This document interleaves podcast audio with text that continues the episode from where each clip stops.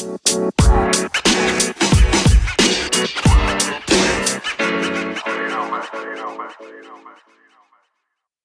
you, Coach Michael, for joining the Iron podcast. I hope all is well with you. Yeah, my pleasure. Thanks. Thanks for, for inviting me. Ah, um, you're to a lot of strength and conditioning coaches from Europe. I'm not going to say worldwide because there's a lot of people in the scope, but um, what led you to the career in strength and conditioning when you could have chosen a lot of different uh, fields like uh, just coaching, uh, personal training, physical education? What led you to strength and conditioning? Yeah, so the the story is that I used to be a judo fighter for uh, almost ten years, or or even more than ten years. So I used to train judo like really, really professionally because uh, I was involved in a sports class when I was in the primary school and in high school. So our main topic was judo, and we had like two hours uh, of general preparation in the morning before school. Then we were attending a regular school with with other kids, and uh, after school we had two hours of uh, evening judo practice, and uh, that was the norm for five days days per week. Uh, we were traveling a lot for for a competition and uh, for the camps, and usually our camps lasted like two months. So we were on the judo camp for, for two months every every every year, and uh, it lasted for, for ten years. And after after that time, I was a little bit like burned out when it comes to to training judo, but I was still very active. I used to do some amateur gymnastic stuff. Uh, I was uh, riding on the snowboard, so I was doing all, all the all the crazy stuff. And when I was finishing high school and I was attending like phys- uh, mathematical, physical, and uh, informatic class, so it was like a kind of different profile, but I already knew that uh, sitting in the office is not a thing that I want to do. And uh, two two of my, my good friends from judo times were, were going to Academy of Physical Education in Warsaw, and I decided that it's gonna be a good idea like to, to join them. And back back then uh, it was like 2006 and 7 uh, academy of physical education had only three faculties. One was touristic and recreation. The second one was uh, physical education.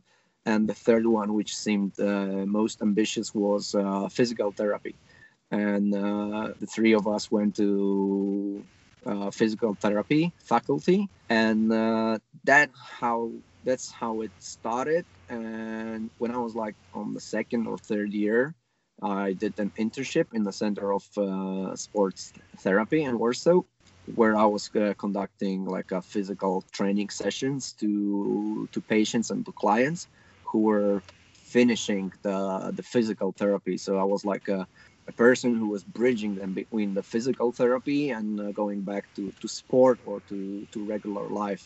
So uh, it was something that was interesting me, and uh, I already knew that physical therapy is not my my thing, because uh, the intensity levels of, of physical therapy was not something that I was looking for. I was looking for some higher intensity activities like sport training but I was trying to combine my my knowledge from from the university from uh, physical therapy with my passion to sport, and uh, that's how I got involved into the strength and conditioning.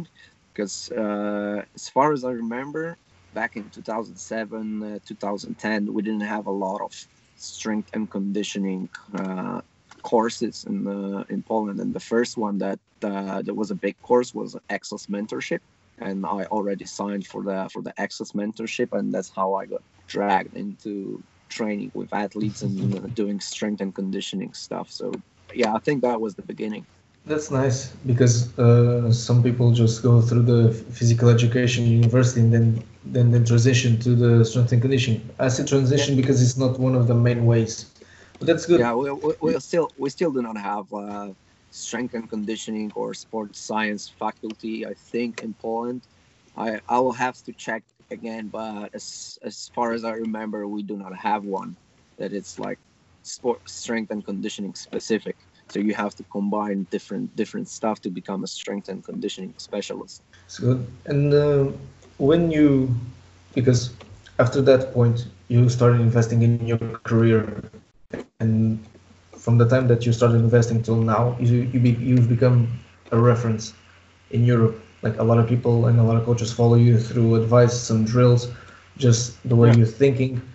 What's what are some key points you can take from the experience from when you started till you are right now? Mm, what are experiences I took from that? Well, definitely don't be afraid to to make mistakes because they're gonna happen, and uh, you're not gonna be ready for for everything that's coming, and you you have to gain that knowledge uh, through the experience. So ba- basically, you have to coach as much as you can and as many different people, athletes, uh, groups, one-on-ones, and, and and stuff like that. Do as many things as you can, and uh, don't be don't be shy to try new things because I think these are the things that are are developing us and they're they're keeping us in the in the progression.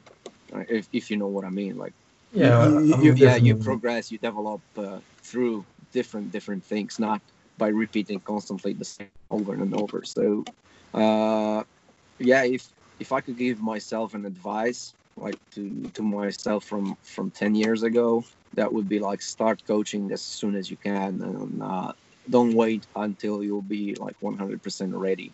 Just just go for it and and see how it goes. That's good. Start as soon as possible. Yes, uh, co- coach as, as soon as possible. In it doesn't have to be coaching professional athletes because I, I know that there's like a an assumption in the strength and conditioning world that if you're not training professional athletes, I mean like top level athletes, you're not worthy strength and conditioning coach. And this is not true because you can do a lot of good work with regular clients who are not even like a, a professional athlete or even high level athlete. They, they can be just rec- recreational athletes. But these are people that will make you think how to dumb the things for for them how to make things more simple and uh, how to react to different different things that are happening in life so tra- training regular population or uh, regular clients or amateur athletes it's not something bad for for strength and conditioning coach and i think that we have to tell that because uh, if you're a strength and conditioning coach there are only limited number of positions in your country that are uh, well paid and uh, that are in the top sport. So does it mean that only those people who are working with those teams are good strength and conditioning coaches? I, I don't think so. I, I, think that we have a lot of good specialists who are not working in the professional sport, and uh, that my, my, advice to to young and up and coming coaches uh, would be like, don't be shy to train regular clients, if that's, that makes sense for you. No, no, that's that's a solid advice. Like start soon, don't make don't be afraid to make mistakes, and yeah. just it seems that you you touched a, a key subject. Besides, you, everything you said was important in my opinion because we we in Iron Titan we defend that. One of our core values is don't be don't be afraid to make mistakes because yeah. we're all always trying to be better professionals. It's not a given once you get the, um, the diploma that you'll be an expert an expert coach. Yeah. And I was just wanting to to notice that you put your actions where your mouth is. I think that makes sense. I think that's the English saying. I don't know. Yeah. But I got it. You were you were a judo uh, fighter for ten years, and the transition yeah. from judo to to coaching judo athletes and MMA it's quite similar. It's I mean, talking specifically, it's a, a lot of variety, but there's yeah. a smaller variety between judo and MMA, and the the swimmers, the footballers, the tennis players, and the basketball ballers that you coach.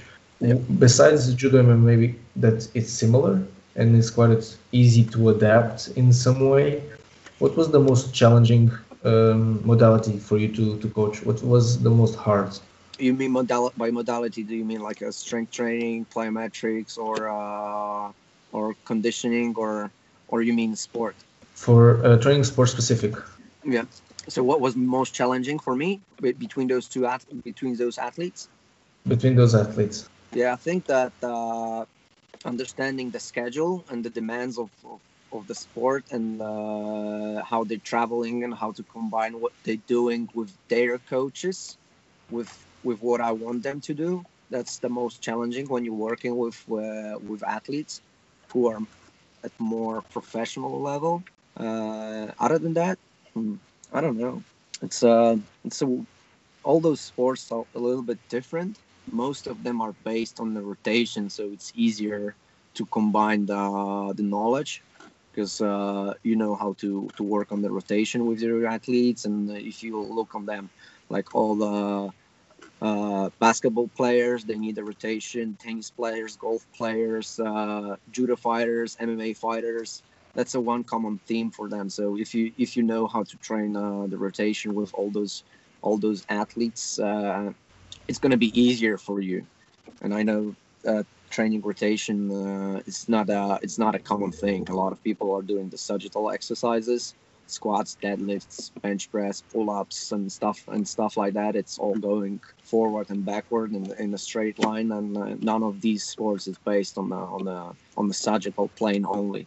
I think that there are only a couple sports that are purely sagittal sports, and I would say that it's uh, weightlifting and ski jumping, and these are only two sports that I can like get from from top of my head that are only sagittal. But uh, I'm not sure if I answered your question. You did, you did, because there's a lot of things when you are a strength and conditioning coach. There's a lot of papers that you need to assume. And for example, uh, your younger tennis coach, tennis athletes, yep. they're in, in still learning the basics and learning yes. how to have fun. And it's completely different from the the Liga uh, yep. basketballers that are more professional and the way you complement, like you work with high end and low end athletes, yeah. that was the most difficult, uh, I think, in my part, like constantly adapting. Okay, so I need yes, a lot of specificity, a lot of uh, drills, sure. and then going back. Okay, mentally challenging. For yes. example, if you have the AM, the AM practice and the PM practice with a basketball and then the tennis player, it's quite yeah. challenging. Yeah, especially if you're training like uh, with them one on one uh, and they're coming after, after hour after hour. So, for example, at uh, I don't know at 7 p.m. I had a training session with a 15-year-old beginning uh, beginner tennis player, and uh, one hour after him, I had the professional MMA fighter. So it's it's challenging to not only shift your uh, your exercises, but shift your mindset and, and your uh, presence and attitude as well, because you cannot behave the same way as a coach when you're training a 15 year old uh, kid and when you're training a professional athlete, and uh, that's that's the challenging thing. And I think if you want to do it well, uh, there's a limit of hours that you can coach people per day until you you're done and you're gonna be flat like you're not going to adapt to to each of the athletes and uh, that will decrease the quality of the coaching. That's that's that's my that's my belief. We in a couple of our interviews there was a lot a, a, young, um, a number being placed which was the 100 plus hours of work. For example yeah. in a in a semester we'll, we'll talk about semesters because it's yeah. what we've been talking 100 plus hours of work and that leads to, to some really bright careers. What would you think would be a burnout area? would oh, you be like totally wasted? I, I, think it's person dependent, and I think it's dependent on the on the monotony of that work as well. Because uh, you can do 100 hours and still be fresh because there's something new coming and uh, new challenges are coming and, and, and, and, things like that that keeps you awake and uh, keeps you sharp uh, in what you're doing and you can uh, have 100 hours of work very monotonous work repeating the thing after thing after thing. And that 100 hours will be more tiring and uh, will create more burnout uh, than those uh, random like more challenging 100 hours. So i wouldn't put an, any number on that because I, I, I hate making statements like that that you need this and this and this to become that. And uh, it doesn't work like that. No, it's just a, a range to people think because contrary yeah. to people from Poland, we have a culture of the South, so we are kind of laid back and, and mm. lazy. Not as much as the Spanish, but we are lazy too. And uh, 100 hours makes it as a, a goal defining. Okay, so if I want some success, or if I dream of some success, I need to fight, and uh, this fight represents 100 or 100 plus hours. Yeah, I mean, if you if you look at some people who are successful in what they're doing, it's hard to count the hours if we can use uh, if we can use basketball example, look at one of the best basketball players of uh, of recent time, which is Steph Curry. Can you tell that he he practiced 100 hours of his shots to become the best one? No, he, he has been practicing since he were was like three years old or something like that. And uh, I think that instead of like the end goal of being successful in something, we should focus a little bit more on the process of doing the good things right and uh, at the at the right time, doing the good things, and the success will come if you just like following following the process. But being in a certain environment also promotes because uh, you talked about Stephen Curry and the environment yeah. in the United States of is a lot of basketball driven. For example, we have um, Khabib. Khabib Nu. I, I I always yeah, butcher his. Yeah, no, Nurmagomedov or Nurmagomedov. Yeah. yeah. Yeah. You always you you still butcher his name. Yeah.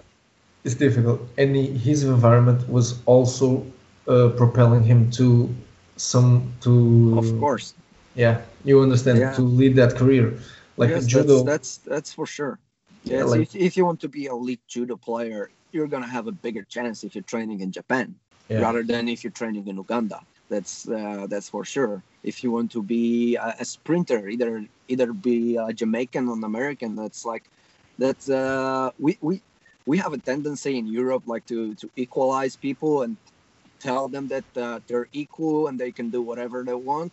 And uh, it's not true because I, if I'm gonna have a young kid who's like 15 years old and he's gonna be two meters tall and weigh 120 kilos of pure muscles, I'm not gonna tell him that he's gonna become a, a great gymnast if he wants, because that's gonna be a lie. I'll tell him you should be a rugby player and you should start playing rugby or do the uh, do the fighting sports or I don't know, become become a javelin thrower or whatever it is. Like see see where the potential is, and then just don't tell those those people lies that they can become whoever they want.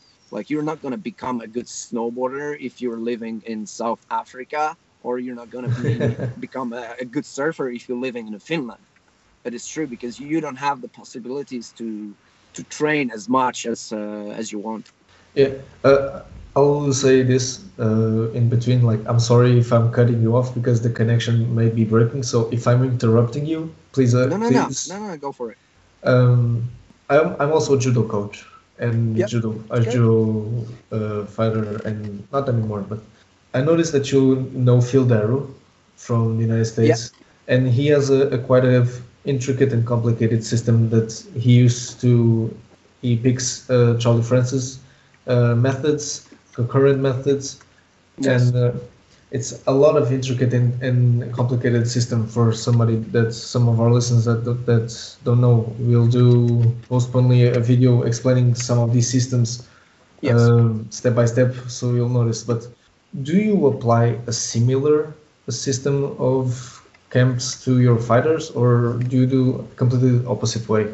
Uh, I think that uh, first of all, you have to figure out what you have what the type of athlete you have, what the uh, what logistics are within your camp, what you can do with them, and, and stuff like that. How do you communicate with with your coach, and uh, have uh, like a minimum valuable program, something that it's it's gonna work for sure, and then adjust it. So Phil Phil Daru can do a lot of a lot of things with his athletes because th- these are the top level athletes at the very best of their career.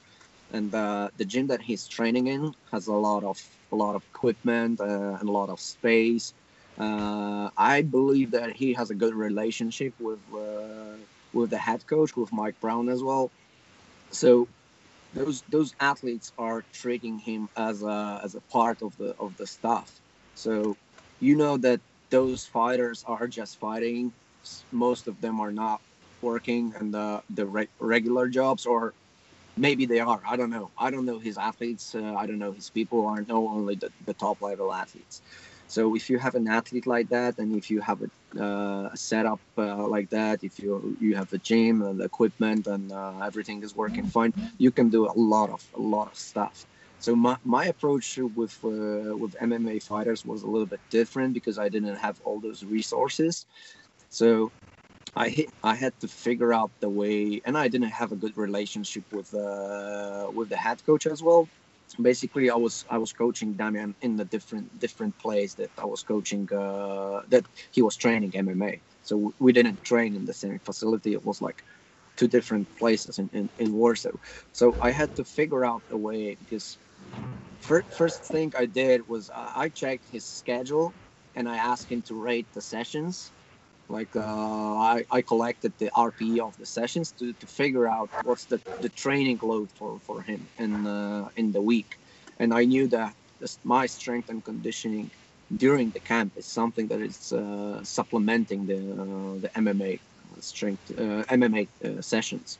It's not the main goal to do the strength and conditioning session, at least for for him and for his coach.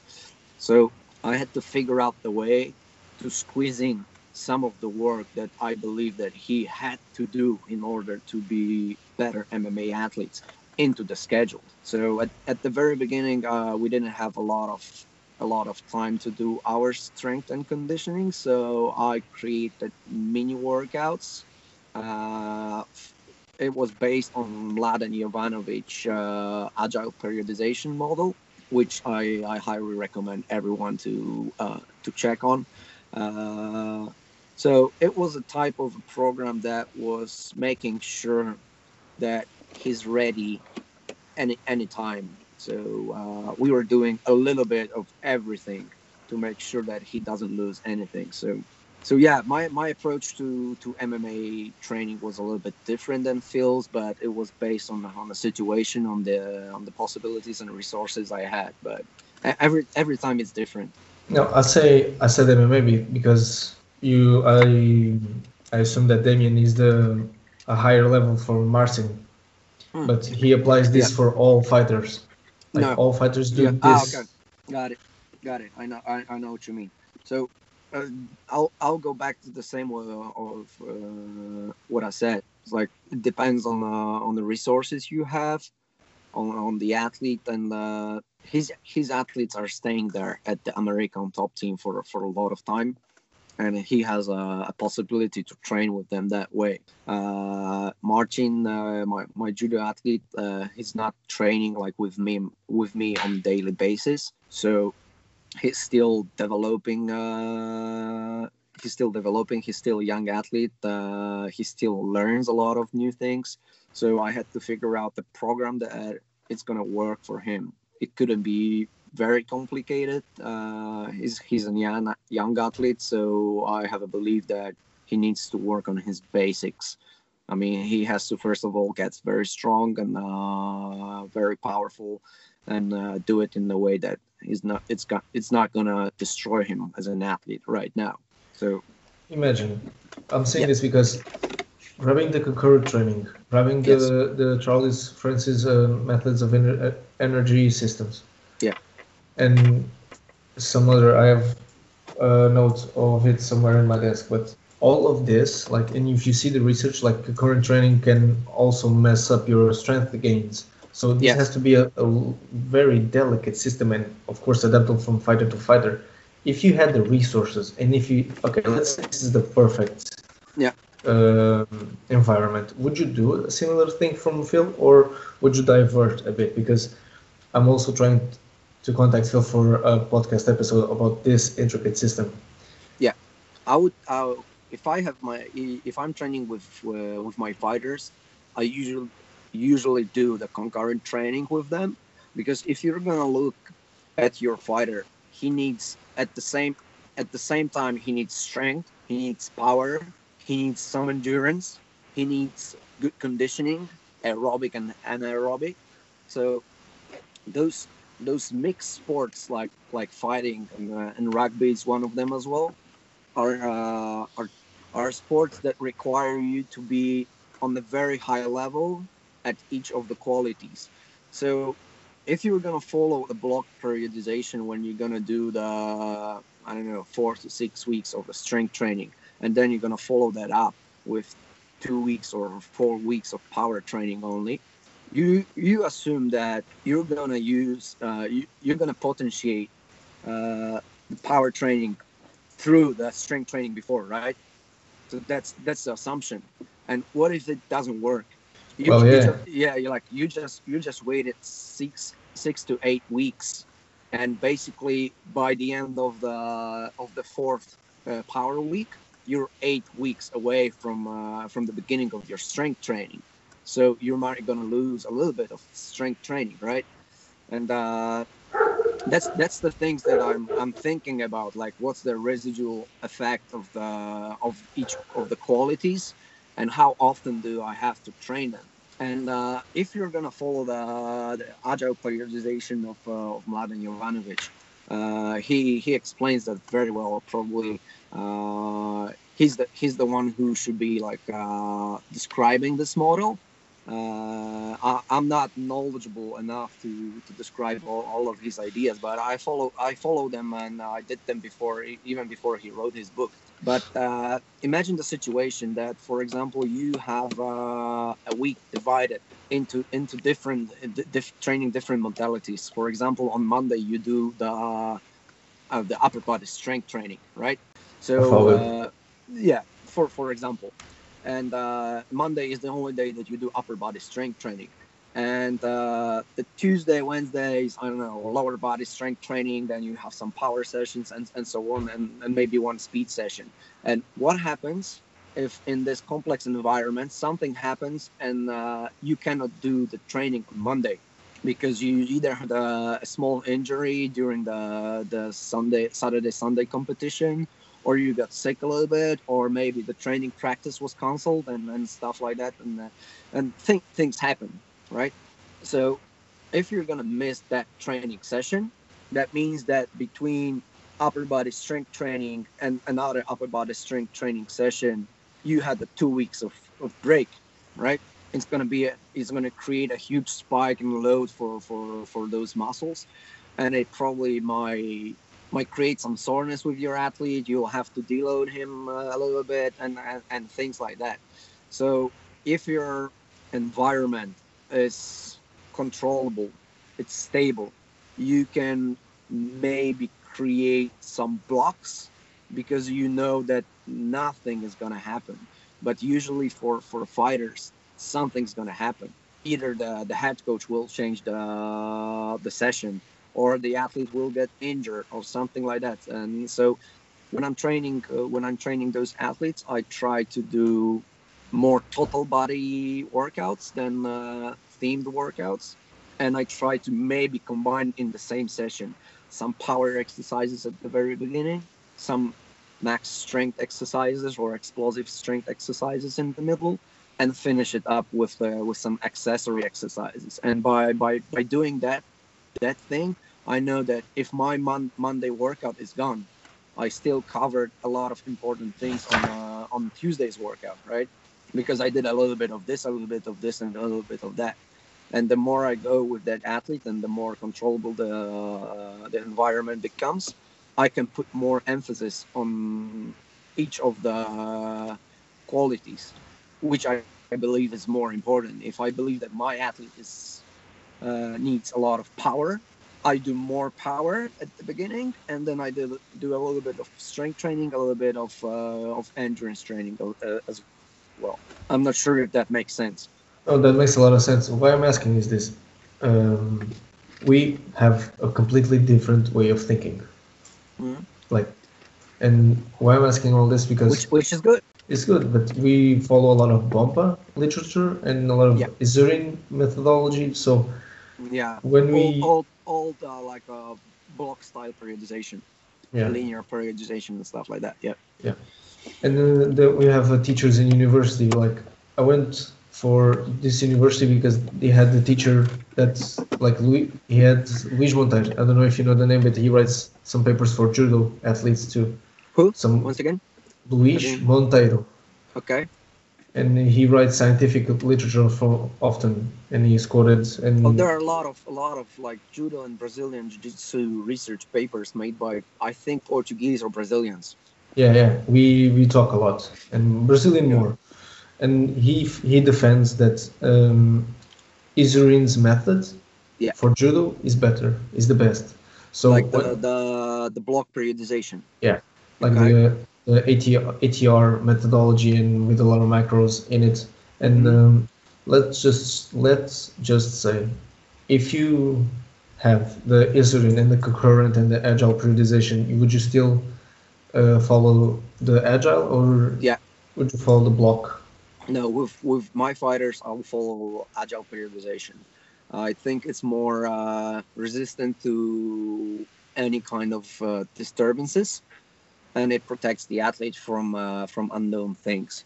So uh, a block periodization uh, was created originally probably for uh, for track and field athletes when you can predict a lot of things and uh, you you have a competition you you know the date of the competition and uh, you have time to train like that and imagine that you have a young or maybe not even young a judo fighter who's competing almost weekly when i was when i was competing i had like up to 30 40 competitions per year which which mean, meant that uh, which means that i was competing every weekend almost except like holidays and, and stuff like that.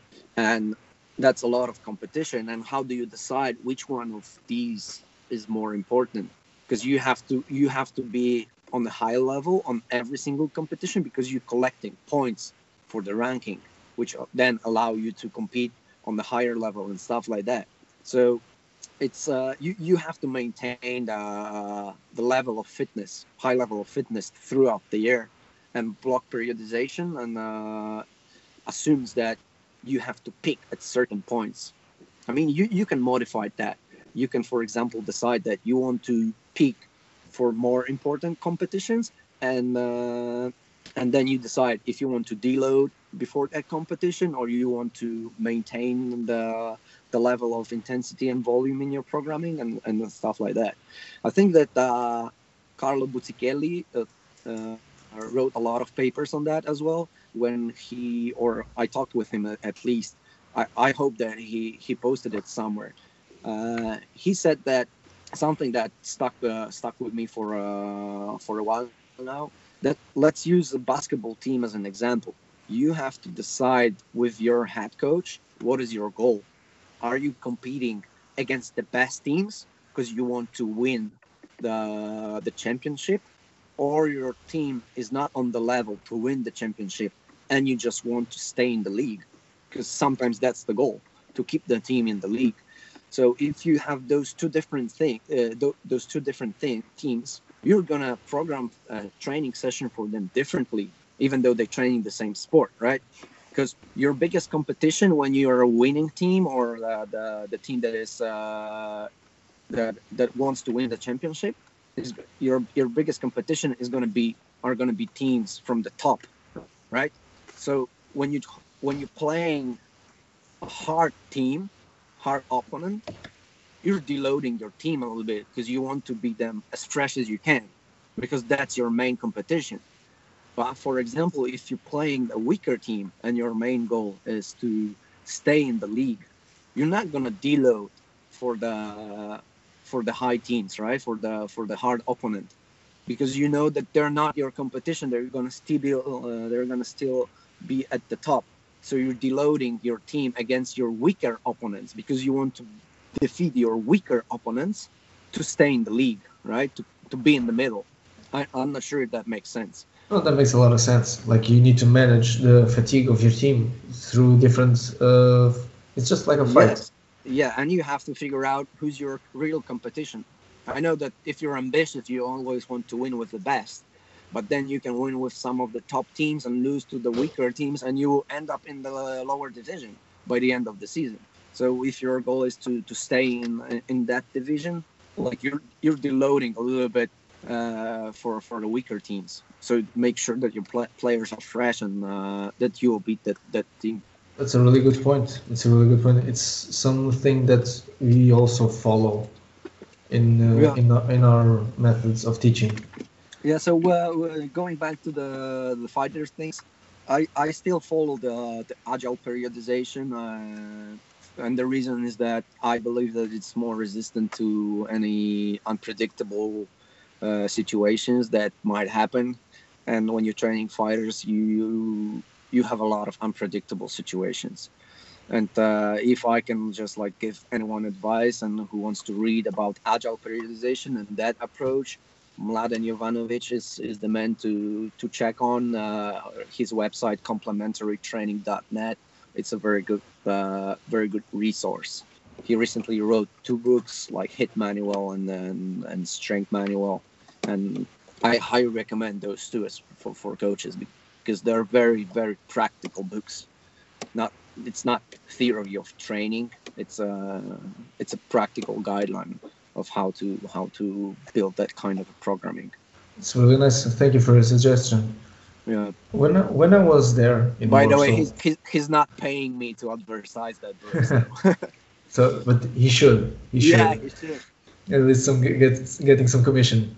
In the in the when I was there in Warsaw for my Erasmus, I I managed to see how or to grasp a bit how how Polish uh, think Yeah. when it comes to training, when it comes to planning, and I felt at the time this was uh, two years ago that you still f- uh, follow like we both of us are talking about Yeah. of the newer and most complicated stuff, but for the average uh, coach that um, might be listening to us or not, I, don't- I don't think that we reach the, the, the common coach. We usually usually get the the, um, the university people, the academics. Yeah. But I think my best guess is that they still follow uh, Matveyev. Yeah, they they still follow a lot of old stuff. Uh, you you have to realize that some of those those people who are uh, are working at the university, some of them have really outdated knowledge. They gain their knowledge like 20, 30, some of them like 40 or 50 years old, and they they want to defend it. So uh, since since that time, uh, they probably some of them didn't work in a real environment, and that environment is changing. So uh, there are new challenges, new types of sport to work with, and uh, they just like stuck with uh, with their thinking. They're not evolving anymore. So uh, a lot of coaches in Poland think either like the old way or the new way, and I think it uh, depends on uh, on where they get their knowledge from.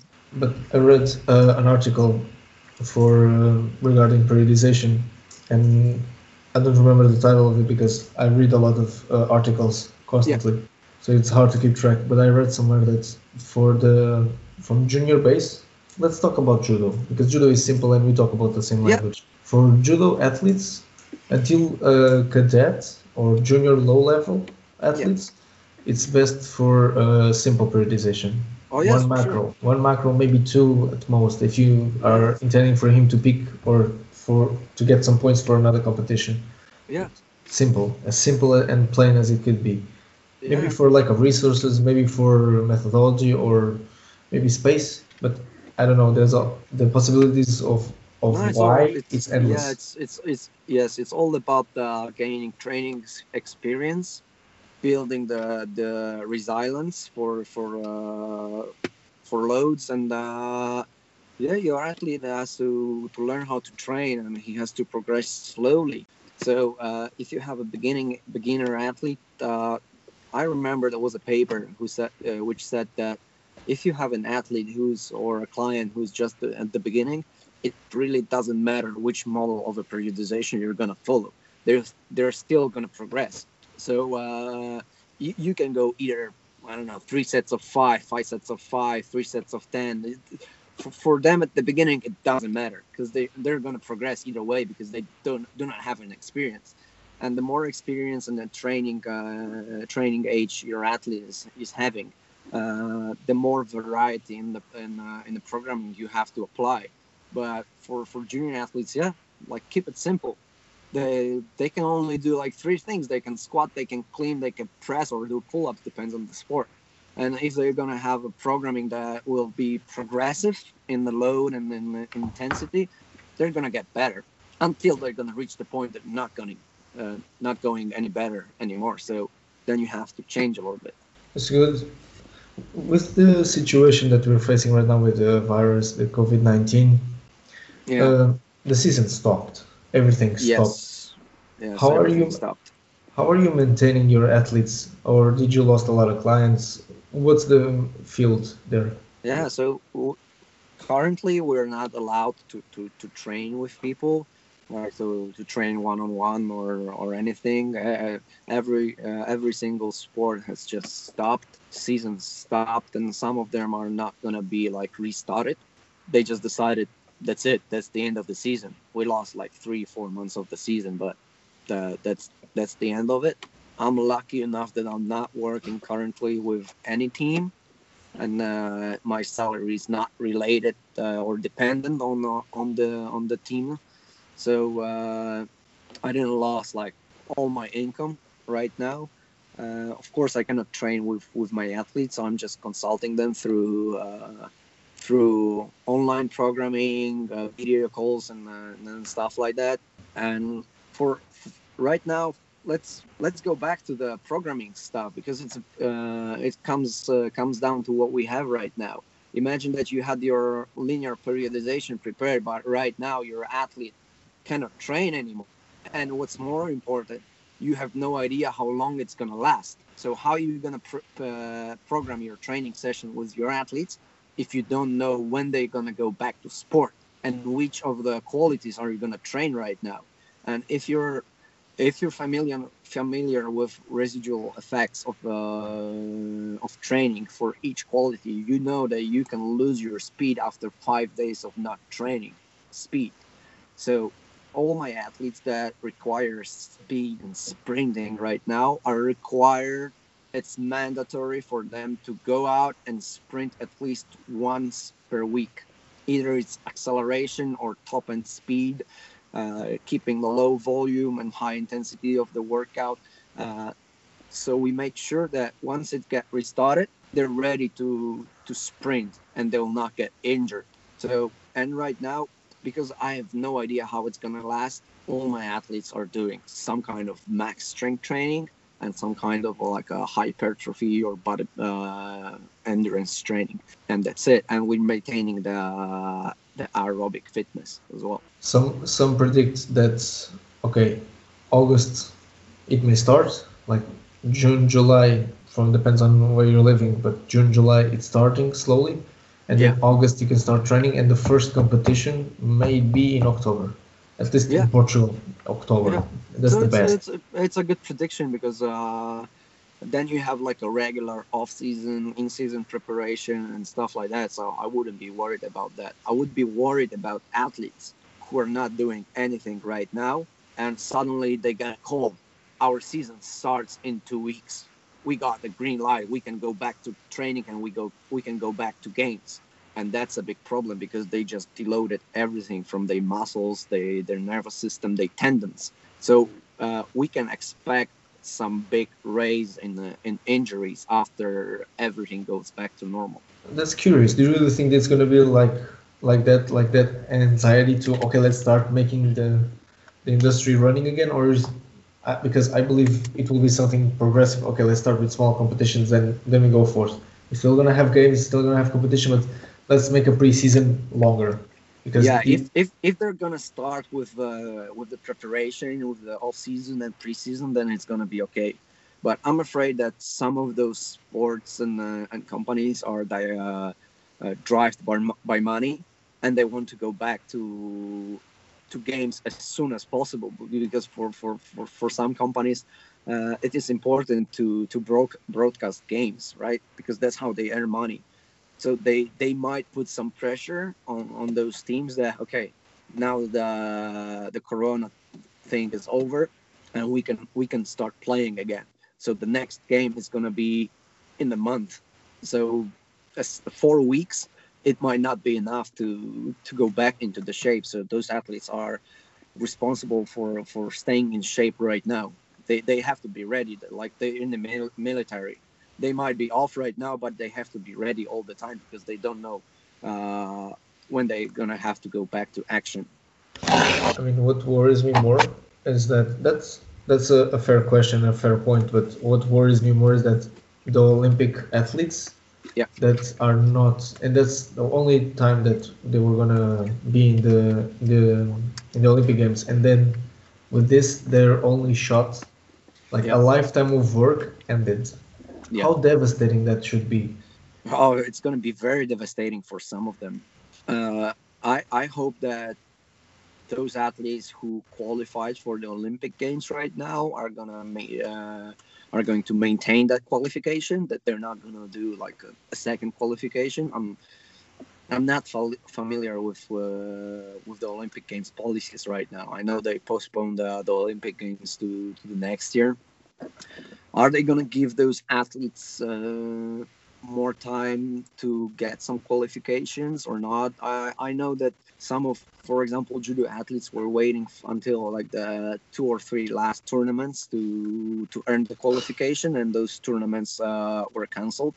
So I think those those those sports unions and the Olympic Games uh, union will have to figure out the, the way to to keep things fair for for everyone. Like, and we have to, re- yeah. We have Sorry, to remember sorry. that all of those athletes like they they didn't have a possibility to train right now. If if you have a track and field athlete running base athlete it's it's not a big problem because they can still go outside and, uh, and do some some training. But imagine that you have for example a swimmer and all the swimming pools are closed right now. What what are they gonna do? Are they, are they gonna lay on the carpet and swing their arms and legs for for for time I mean, they could go to Vistula River. they could yeah that's true That's what I told one of my athletes as well. Like, jump into the river and swim. No, but uh, to be to be to be honest, I have no idea. It's something that never happened before, and uh, all of us have to figure out a way to to deal with that stuff. I mean, that's a fair point.